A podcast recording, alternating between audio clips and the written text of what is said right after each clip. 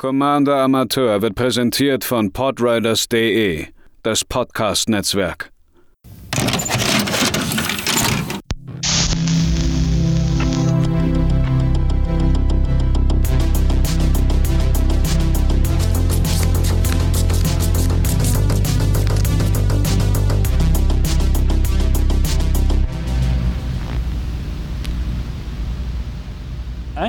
Wunderschönen guten Tag, liebe ZuhörerInnen, hier bei einer weiteren Folge von Commander Amateur. Mein Name ist Matze, ich benutze er ihm Pronomina und heute geht es um ein Thema, welches mir aus meinem Umfeld herangetragen wurde. Und zwar war bei unserer letzten Gaming, äh, beim letzten Gaming-Tag der äh, liebe Lars von Road to D&D mit am Start und er hatte seine erste äh, intensivere Commander-Erfahrung und ich glaube, es hat ihm soweit Spaß gemacht. Aber er meinte am Ende so, äh, er möchte zumindest in dem Hobby an einen Punkt kommen, wo er sich eine Karte anguckt und sagt, jo, die ist gut. Und ähm, dementsprechend habe ich mir überlegt, welche Prozesse laufen eigentlich in unserem Kopf ab, wenn wir uns eine Karte angucken? Wie evaluiert man Karten? Und ähm, welche Schlüsse sch schließt man denn daraus? Äh, bevor ich jetzt allerdings einsteige, die üblichen Verdächtigen, die man vorher immer äh, natürlich so ja abhaken muss. Wenn euch das gefällt, was ihr hier hört, freue ich mich über jedwede Form von Interaktion. Seien es äh, Spotify-Antworten, ja, ich lese sie. Ich kann leider Gottes äh, nicht darauf antworten, aus irgendeinem Grund. Sorry. Ähm, äh, Sternebewertung bei Spotify, bei Apple Podcast. Ähm, kommt auf den Discord-Server der Podriders. Den Link findet ihr in den Show Notes, genauso wie Twitter oder Instagram. Da freue ich mich auch über jedwede Form von äh, ja, Nachrichten. Mm, und vielleicht noch, ich bin immer noch so ein bisschen ähm, erkältet hoffe ich einfach. Ich bin immer noch ziemlich am Husten und alles. Dementsprechend seht es mir nach, sollte es ein bisschen, ähm, ja, wirr teilweise sein. Ich habe mir extra sogar sehr viele Notizen gemacht. Ganz anders als sonst, tatsächlich. Dementsprechend äh, sollte es einigermaßen gehen. Aber wie gesagt, der ein oder andere Gedankenspruch, äh, Sprung kann dabei sein. Als Präambel sollte man vielleicht vorwegstellen, dass dies hier keine Wissenschaft ist. Ähm, Karten und die Evaluation derer ist immer etwas, ja, etwas Objekt, äh, etwas Subjektives. Objektiv kann man versuchen, da an den gesamten Bums ranzugehen, aber wenn man einfach Karten cool findet, dann findet man die cool. So, ich liebe immer noch den Bookworm aus Strixhaven, obwohl ich weiß, dass es keine besonders krass gute Karte ist. Ne? Und das bedeutet auch im äh, EDH-Kontext, ihr dürft alle Karten spielen. Nur wenn jetzt zum Beispiel eine Karte, die ich heute erwähne und bei der sage, okay, das funktioniert vielleicht nicht so gut, ähm, nur wenn ihr die trotzdem toll findet, dann findet ihr auch, auch weiterhin toll und spielt sie. Das ist eben so ein bisschen das Ding.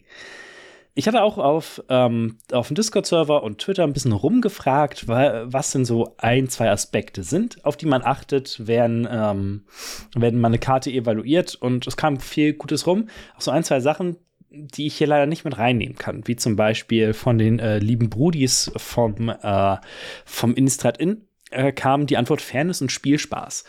Und das ist eine Sache, die äh, verstehe ich absolut. Aber wenn jemand äh, gerade erst mit diesem gesamten Bums hier anfängt, muss man, glaube ich, an ganz anderen Hebeln ansetzen. Ähm, denn eine Person, die vielleicht zwei EDH-Spiele gemacht hat, weiß nicht, was jetzt äh, eine Karte ist, die vielleicht zu weniger Spielspaß führt. Teilweise ähm, gibt es in der Spoiler-Season immer Karten, bei denen ich mir denke, ah, das ist aber cool. Und wenn man sie da einmal äh, zweimal gespielt ist, so, ja, nicht so cool. ähm, es sind einfach Sachen, ähm, die kommen mit der Zeit und auch das ist vielleicht nochmal wichtig.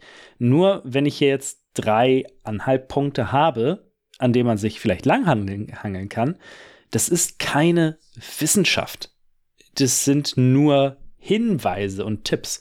Und solltet ihr euch vielleicht noch irgendwas einfallen, ne? Ihr wisst Bescheid. Ich habe vorhin gesagt, wo man mich finden kann. Das allererste, was man sich vielleicht angucken sollte, wenn man eine Karte evaluiert, wenn man sie anguckt, okay, was macht diese Karte? Oder, ne? Äh, generell. Das ist das, was das Erste ist, was passieren soll. So. Was macht die Karte? In welche Kategorie gehört sie? Denn ähm, es gibt einen Großteil an Karten, die verschiedene Kategorien haben können. Na, so ein Ramp and Growth ist zum Beispiel Ramp. Es bringt euch ein Land rein und ihr habt dann im nächsten Zug ein Land mehr. Das kennen wir als Ramp. Und ähm, dementsprechend gibt es so ein paar feste Kategorien, unter denen relativ viele Karten fallen. Es geht da nicht nur von, ähm, von den Kartentypen aus, wie Instant, Sorcery, Creature und so weiter und so fort, sondern auch, was einfach anschauen, was macht die Karte und was sind das für Dinge, die sie in meinem Deck machen könnte. Dazu gleich nochmal mehr. Jede Person hat da so ein bisschen eine andere Einteilung. Ähm, ich habe halt die Haupt, äh, Hauptkategorien beim Moxfield, so habe ich sowas wie Token, also Token Producer, Interaktion, Ramp und äh, was habe ich noch? Card Draw zum Beispiel. Ja, das sind alles Dinge, die man vielleicht im Hinterkopf haben sollte, wenn man sich so eine Karte anschaut. Passt die in eine dieser Kategorien und wenn nein, was macht sie sonst? Punkt 2. Und jetzt wird es auch ein bisschen ausführlicher, weil Punkt 1 ist, natürlich sollte man sich die Karte durchlesen. Reading the card explains the card. Passt die Karte zu meinem Commander oder zu meinem Spielplan? Ich habe hier mal zum Beispiel mitgebracht den Bloodthirsty Aerialist. Ein farbloses, zwei schwarze für ein Vampire Rogue fliegt und immer wenn wir Leben bekommen, packen wir einen 1-1-Counter auf die Karte. Und jetzt muss man natürlich gucken, äh, in was für Art Decks spielt man diese Karte. Ähm, da guckt man sich vielleicht zuerst den, äh, ja, die Kreaturentypen an. Rogues. Ich weiß jetzt zum Beispiel mit meinem Wissen, Rogues sind nicht dafür bekannt, also sie spielen fliegende Kreaturen teilweise, ähm, sie sind eher aggressiv, häufig kleinere Kreaturen. Aber den zweiten Teil des Textes, da macht sich, machen die Rogues eher weniger Gebrauch von äh, Lebenspunkte bekommen. Ähm, passiert da eher selten. Vampire. Äh, Vampire funktionieren schon ein bisschen besser, da äh, im Magic teilweise diese Idee des Vampirismus über Lebenspunkte abziehen und wiederbekommen geht.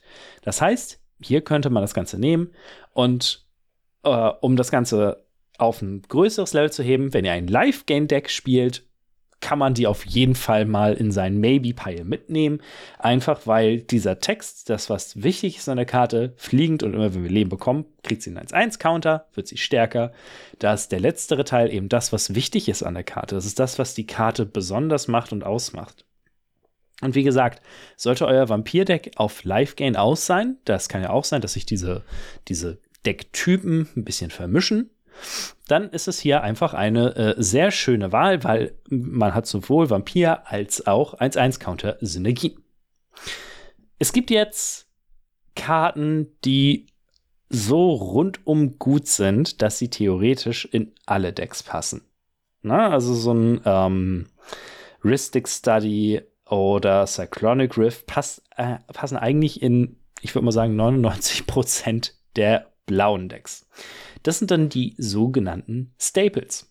Das sind die Karten, die man eigentlich immer spielen könnte.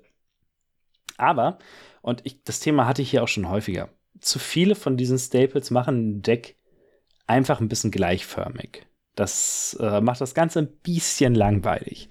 Dementsprechend ist man immer auch so ein bisschen auf der Hut, wenn Wizards neue Stables äh, druckt. Zum Beispiel Stroke of Midnight jetzt aus Wilds of Eldraine. Kostet zwei farblose, ein weißes, wenn ich mich nicht täusche, und zerstört ein Nichtland permanent und die Person kriegt einen 1-1 Mensch-Spielstein.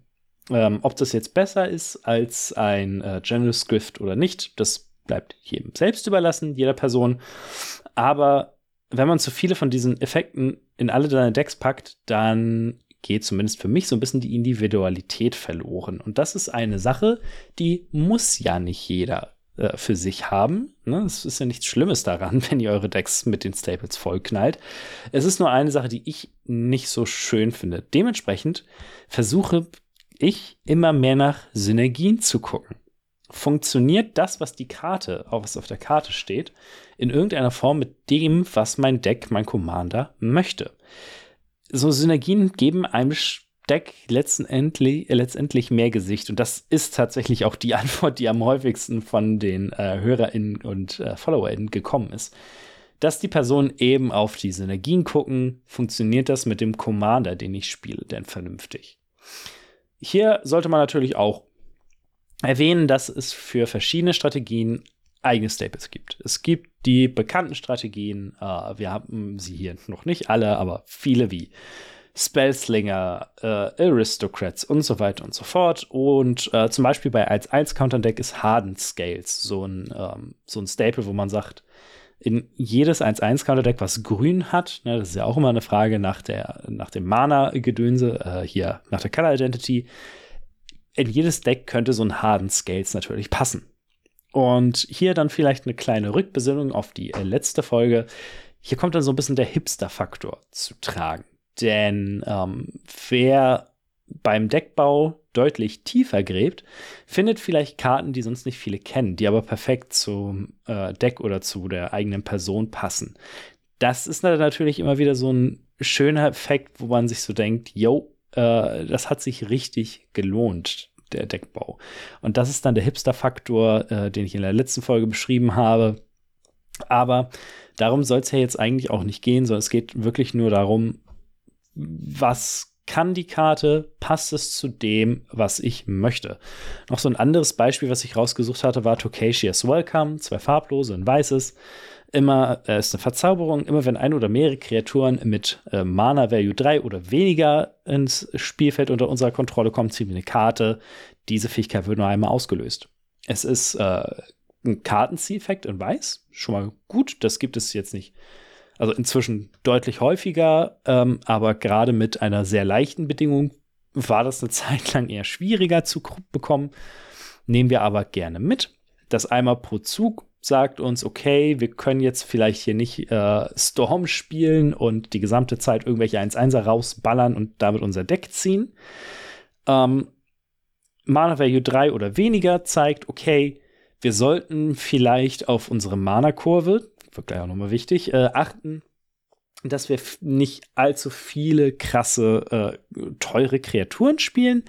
Und es ist eine Verzauberung, wenn wir also irgendwelche Verzauberungssynergien haben, die zum Beispiel mit Token funktionieren. Denn das sind auch Kreaturen mit Mana Value 3 oder weniger. Dann ist Tokasia's Welcome eine fantastische Karte. Wenn ihr jetzt aber zum Beispiel ein Absan Reanimator Deck spielt, also grün, schwarz, weiß, dann würde ich die Karte nicht unbedingt spielen, weil da geht es darum, dass ihr große Kreaturen mit viel Mana-Value ins Spiel holt.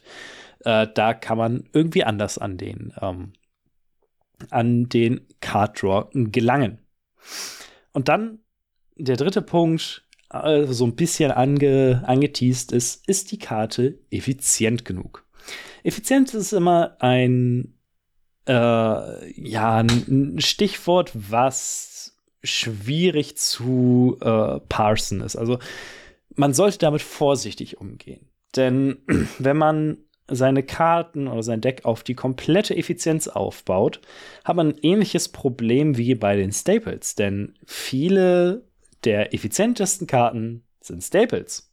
Ähm, wenn man sich mal die beliebtesten Karten im Format bei EDA Track anguckt, dann findet man da sowas wie Path to Exile oder Swords to Plowshares. Einfach weil es sehr, weil es die effizientesten Remove-Spells sind, die das äh, Spiel zu bieten hat für einen Mana. Ähm, aber hier muss man immer so ein bisschen abwägen. Uh, man sollte als allererstes gucken, wie viel kostet denn der Spruch? Uh, ist es jetzt ein, zum Beispiel Tokasia's Welcome, drei Mana?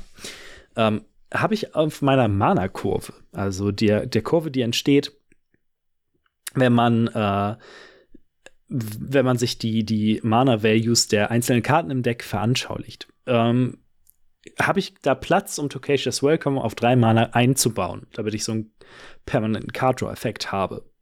Und dann auch eine Sache, die manche Leute gerade am Anfang vielleicht übersehen, wie viele Pips sind drin. Wie viele ähm, Mana-Symbole hat ein Spruch? Turkasia's Welcome kostet zwei farblose und ein weißes. Hat also ein Pip. Das ist die äh, umgangssprachliche Form des Ganzen. Wenn das eigentlich alle farbigen Sprüche haben mindestens ein Farbpip.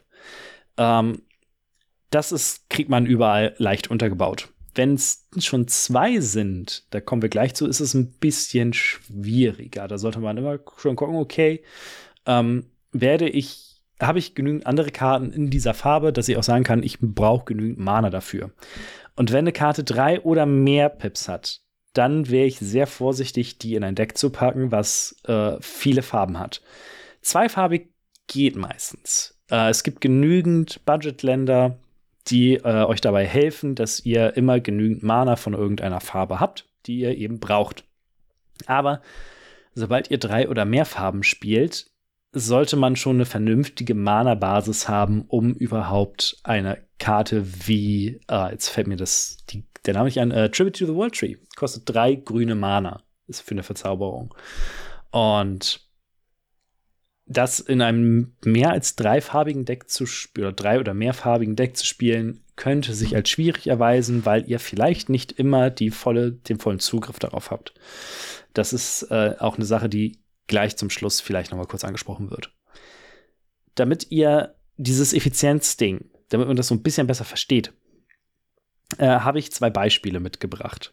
Und äh, zwar einmal in der Interaktion da habe ich äh, drei schwarze Spells mit dabei. Relativ neu aus Wilds of Eldraine, Shatter the Oath. Drei farblose, zwei schwarze. Ich glaube, auf Deutsch heißt es Eidbruch. Ist eine Hexerei. Zerstöre eine Kreatur oder ein Enchantment. Ähm, wir machen dann eine Wicked-Rolle äh, an eine Kreatur, die wir kontrollieren. Äh, das, diese Rollen sind ja die Mechanik aus Wilds of Eldraine. Das, das sind Auren-Token, die eben an Kreaturen gehen. Die meisten geben 1-1 und Wicked ähm, sagt, wenn diese Aure das Spiel verlässt, verliert jeder Gegner, jede Gegnerin ein Leben. Äh, fünf Mana ist relativ viel. Dementsprechend muss man für sich selbst evaluieren, okay, ist diese Karte für mich so gut? Kann ich die so gut nutzen, dass ich dafür fünf Mana ausgeben möchte für eine Hexerei. Das heißt, der Zeitraum, in dem wir sie einsetzen können, ist auch eingeschränkt. Ähm, der Destroy Target Creature Effekt, den kriegen wir auch noch anders, da kommen wir gleich zu.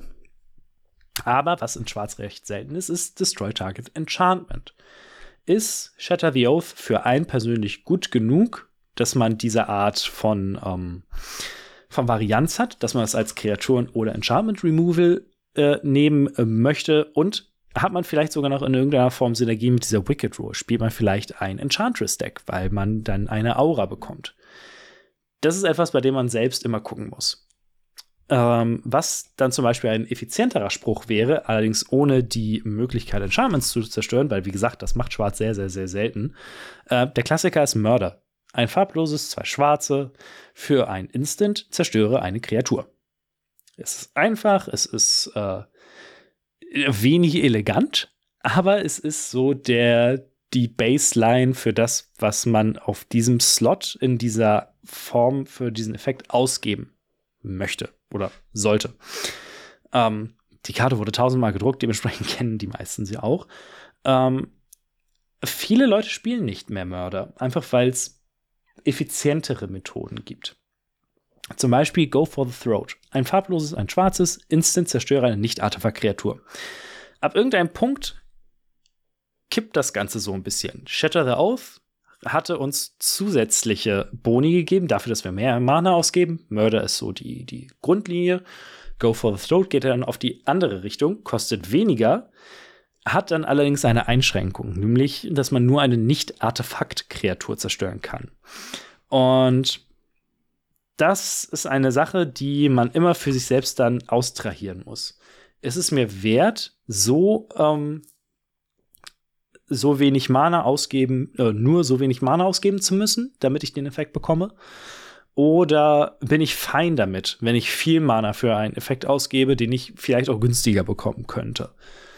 Ähm, ein anderes Beispiel hier wäre ähm, die bekannte äh, plus 1 plus 1 Counter-Kurve.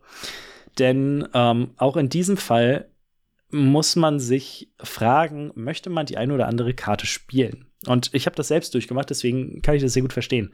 Wir fangen an mit Hardened Scales. Ein grünes für eine Verzauberung. Falls eine plus 1 plus 1 äh, Marke auf eine Kreatur, die wir kontrollieren, gelegt wird, werden so viele plus eine zusätzliche 1-1 Marke raufgelegt. Ist nicht ohne Grund ein Staple in vielen grünen 1-1 Counterdecks. Ähm, Im Grunde genommen sagt er, immer wenn ihr, also, ne, ich habe es gerade vorgelesen, ein 1-1 Counter, ihr kriegt einen zusätzlichen, super. Wenn man den Effekt ein bisschen verstärken möchte, hat man Branching Evolution. Zwei farblose, ein grünes, auch für eine Verzauberung. Falls wir ein oder mehrere 1-1-Counter auf eine Kreatur legen würde, packen wir doppelt so viele raus. Äh, rauf, genau. Hier muss man dann für sich äh, das Deck, das man hat, vielleicht ein bisschen durchgucken und erwägen, habe ich viele Karten, die mehr als ein 1-1-Counter rauflegen. Wenn man nur einen 1-1-Counter auf eine Karte packt, dann ist Harden Scales im Grunde genommen der gleiche Effekt wie Branching Evolution, kostet dafür aber zwei Mana weniger, was im Grand Scheme eine ganze Menge ist. Wenn man jetzt allerdings viele Karten hat, die zwei oder mehr Ka äh, Marken rauflegen, wir nehmen das als Beispiel, da macht Harden Scales drei draus, Branching Evolution aber vier. Da fängt es dann an, so ein bisschen auseinander zu divergieren. Natürlich ist es cool, wenn man beides spielen kann und das Geld dafür hat. Hardens Geld ist jetzt runtergegangen durch den äh, Enchanting Tales Reprint, aber Branching Evolution kostet wohl immer noch so um 20 Euro. Ähm, aber gerade bei dem Thema der Effizienz ist es natürlich immer so eine Sache, brauche ich das? Und dann kommen wir nämlich zum dritten, äh, zur dritten Karte in dieser Reihe, die gute alte Doubling Season. Vier farblose, ein grünes. Äh, falls ein Effekt ein oder mehr Token unter unserer Kontrolle äh, ja, erzeugen würde, machen wir stattdessen doppelt so viele Token. Und falls ein Effekt ein oder mehrere Counter auf ein Permanent legen würde, kommen doppelt so viele Counter auf diesen Permanent. Ich hatte sehr viele Doubling Seasons. Die habe ich mir, glaube ich, damals für 11 Euro pro Stück geholt und äh, der Preis ist äh, dann irgendwann massiv explodiert. Ich, habe, ich spiele nun mal sehr gerne als 1 Counter Decks und dachte mir, Doubling Season ist ja perfekt dafür. Doubling Season macht halt so viel mehr es agiert mit Token. Es agiert nicht eben nur mit 1-1-Countern, sondern auch mit jedweder Form von Counter. Das ist eigentlich, wenn man es nur in einem 1-1-Counter-Deck spielt, zu schlecht ist. Denn 5 Mana für den gleichen Effekt, den wir bei Branching Evolution für 3 bekommen, oder je nachdem, wie euer Deck aufgebaut ist, bei Harden Scales für ein grünes, ähm, da macht das eher weniger Sinn, dass man eine Doubling Season spielt, die auf der Mana-Kurve sehr viel weiter oben aufgelistet ist, im Endeffekt aber genau das gleiche macht. Wenn ihr, wie gesagt, nur 1-1-Counter spielt, wenn ihr andere Synergien noch dabei habt, dann sieht das Ganze natürlich ein bisschen anders aus. Da kommen wir dann aber wieder zurück zum, ähm, zum zweiten Punkt. Passt das Ganze zu meinem Commander und zu meinem Spielplan? Zu guter Letzt gab es noch einen Punkt von dem lieben Mars von Off-Topic Commander, den ich ganz spannend fand, nämlich wie sehr freue ich mich darüber, die Karte im Late Game zu ziehen, später im Spiel. Ähm, Redundanz ist in einem äh, Commander-Spiel durchaus wichtig. Ihr spielt nicht nur einen Murder oder Go for the Throat-Effekt, sondern mehrere.